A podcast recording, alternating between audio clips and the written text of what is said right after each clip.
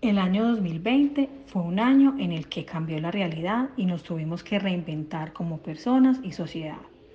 Los modelos tradicionales que conocíamos en educación cambiaron, abriendo paso a la modalidad virtual. La virtualidad llegó para quedarse, exigiendo a los docentes desafíos en donde la actualización en el uso de tecnologías de información se convirtieron en una necesidad para generar nuevos entornos de aprendizaje.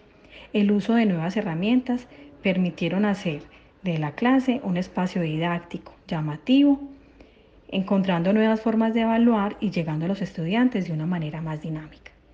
La clínica Sommer no estuvo ajena a esta realidad.